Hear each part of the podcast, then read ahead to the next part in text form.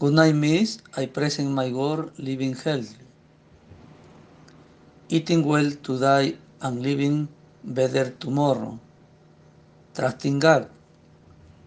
Sleeping early benefits.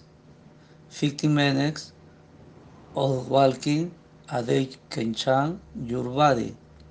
Taking care or your mind, you take care of your body. Are you exercising for health or for appearance? Thank you.